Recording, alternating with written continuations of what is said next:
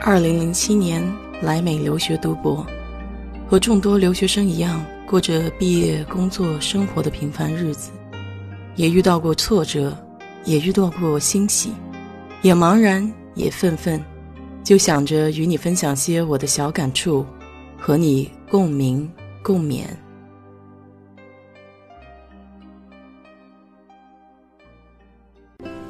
嗨。大家好，我是 DJ 水色淡紫。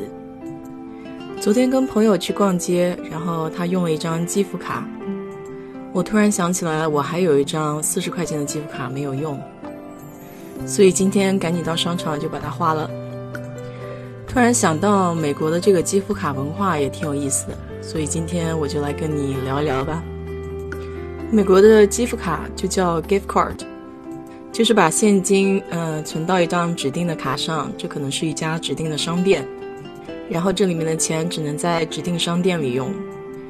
美国人的这种积福卡呢，可以当礼物互相的送，就好比我们中国的红包文化吧。但是红包有一点好，就是说这个现金呢，你买什么都可以；积福卡的话是指定的商店。我就想到刚来美国的时候，啊，那时候我参加第一场婚礼吧。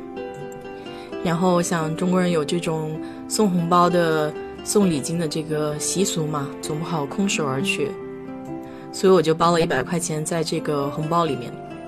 和朋友一起去了以后，就门口有人登记这个礼金数嘛，我就看到很多人带的这个积福卡，但是呢，这个金额呢就很让我吃惊，就有二十五块钱啊、十块钱啊、五块钱的这种。一百块钱在这个宾客当中都算是比较多的这个礼金了。其实我跟这个结婚的这一对呢，也不能说是很熟，就是萍水相逢。所以当时看到这个金额，还是让我大吃一惊的。说哦，原来美国人这个婚礼礼金其实并没有像中国那样，就是每次要付很多这个份子钱。因为我也经常听国内的同学和朋友说嘛，就特别怕这种红色炸弹。一般的几百块钱，然后动辄就上千了。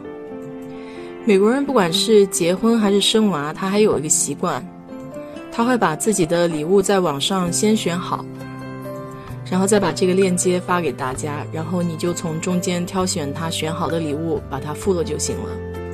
现在比较常见的就是在 Amazon 上，然后他把那些全部订好了，你打开链接可以看到各种金额的礼物吧。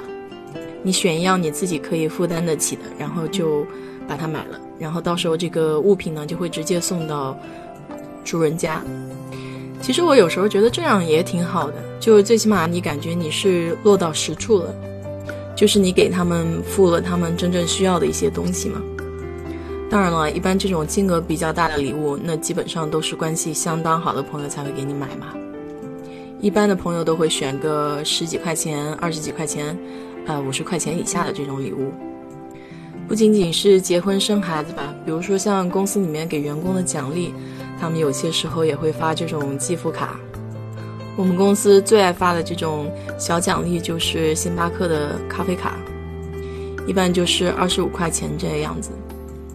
积福卡呢还有各种各样的花样，就是它上面印的图案啊会根据不同的场景有变化。比如说生孩子的话，它就可能会跟小孩有关的那种图案。像情人节这一类的话，也可以送积福卡。如果要我选的话，我还是情愿要这个 Amazon 的卡，因为至少 Amazon 上的种类比较多，你可选的范围也多一些。如果是一般的超市的卡的话呢，就买买菜什么吧。今年过年呢，我参加了一个越南朋友的家庭聚会。就越南人，他还是保留了基本的这个亚洲人的风俗吧。即便是他们就很早之前就已经搬到美国来，但是这个文化还是没有变。越南人家里呢，这个人丁是比较多的，所以长辈们要准备的这个红包数也是相当的多。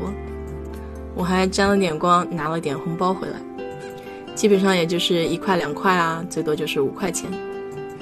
可能老美会觉得送钱这个事情太赤裸裸的，他需要用这种积福卡来表达的稍微含蓄一些吧。这里如果你去就山姆大叔的那个仓库式超市，就跟 Costco 一样的叫 Sam's Club，他们都会卖这种跟饭店有关的积分卡，还有电影院啊。比如五十块钱的现金，他会卖你四十块钱，这样你去饭店的时候就可以用积分卡抵现金。当然，在购买这些积分卡的时候，你也要注意去阅读一下它的一些条例，是在什么样的情况下才能使用。一般的积分卡呢，其实都是没有什么条约的，就当现金可以用。呃，那么饭店的话，或者说其他酒店的那种积分卡，可能你需要稍微阅读一下，它可能跟这个节假日啊，或者说时间段有有关系吧，还有你消费的金额。这也就顺带提到，就是美国的这个信用卡，信用卡也是可以积分的嘛。当你积分达到一定程度的时候，你可以换现金，你也可以换各种商店的这个积分卡。特定商店的这种点数兑换可能是不一样的，也许有些店你可以多多兑换说一些钱，有些店可能你就难兑换一点。积分卡是可以当礼物相互送的，所以他们有些时候就积分卡会放在一个小小的这个礼盒里面。看起来还蛮精致。那么有一种说法呢，就是说，因为送礼物嘛，你总要花心思去想一想，到底送什么礼物比较好。积分卡的存在呢，就是为了这一群不知道到底要送什么礼物比较好，但又要表现的自己其实还蛮用心的。所以我想存在即合理吧，觉得美国的这个积分卡也蛮有意思的。好了，今天就聊到这吧。如果你对这方面有什么问题，或者说感兴趣的话，就在我的评论区留言吧，谢谢。